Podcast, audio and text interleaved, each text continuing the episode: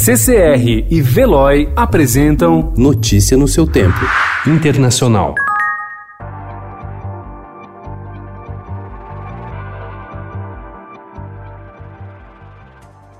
O Centro Europeu de Controle de Doenças anunciou ontem que a Europa ultrapassou a marca de um milhão de casos confirmados de Covid-19 e mais de 100 mil mortos. O continente é responsável por cerca de dois terços do total de mortos no mundo. Puxando as estatísticas estão a Itália, com o maior número de óbitos, mais de 23 mil, e a Espanha, com o maior número de casos, 196 mil. Apesar dos números altos, a situação na Europa vem melhorando. A quantidade de novos casos diminuiu, principalmente na Holanda, Itália e Espanha o que vem levando vários governos europeus a discutir um relaxamento nas medidas de isolamento social.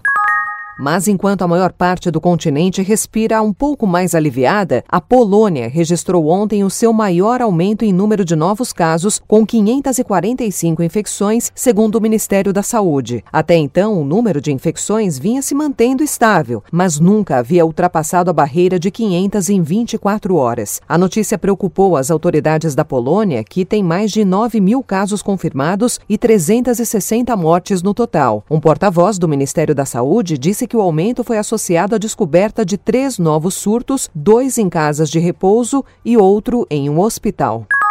Em poucos lugares do mundo, a negação da pandemia é mais evidente do que no Turcomenistão, onde o coronavírus se tornou um palavrão evitado a todo custo. No dia 26 de março, a imprensa local relatou casos de pessoas presas por policiais à paisana por discutirem sobre o surto em público.